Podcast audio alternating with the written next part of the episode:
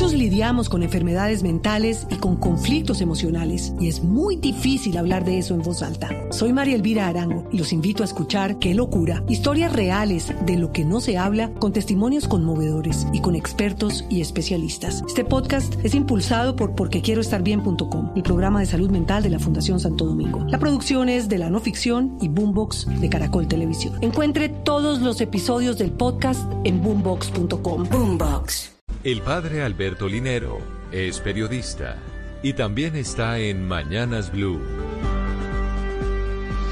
6 de la mañana, 39 minutos.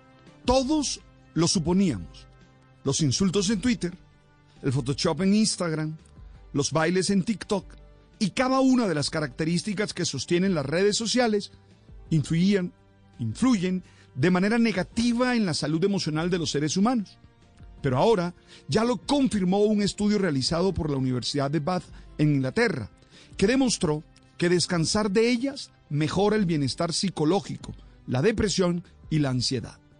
Se estudió a 154 personas entre 18 y 72 años. Esas personas usaban las redes todos los días, pero durante la investigación tenían que invertir un promedio de 8 horas por semana. Oye, esto no es de extrañar porque otros estudios han demostrado que un uso excesivo de las redes ocasiona, uno, ansiedad y depresión, porque se está a la expectativa de recibir cuanto antes la respuesta y se cree que todo puede terminar si ellas no son inmediatas.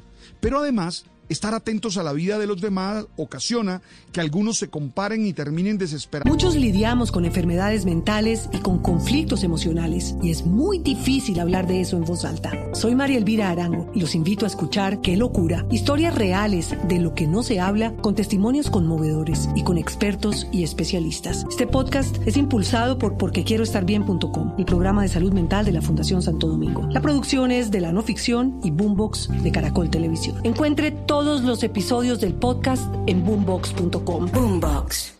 por su realidad. Segundo, dificultades al dormir, ya que se ha demostrado que la calidad del sueño depende mucho del uso creciente de las redes sociales, sobre todo cuando ellas se visten a través de los teléfonos y de las tablets en la cama de noche.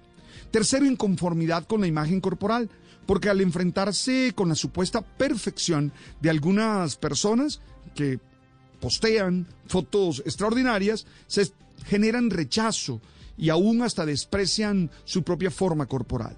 Y cuatro, mal manejo de las emociones, ya que al estar constantemente estimulados, algunos terminan perdiendo la capacidad para gestionar de la mejor manera posible su vida emocional. El estudio nos invita a saber hacer ayunos de las redes. La vida acontece cuando nos miramos a los ojos con personas que amamos, cuando reímos con aquellos con los que pasamos tanto tiempo en la vida, cuando nos ayudamos con quienes nos acompañamos en el camino existencial. Ahí es donde sucede la vida. Tal vez hay que aplicar la frase bíblica atribuida a los discípulos. Dejando las redes, lo siguieron.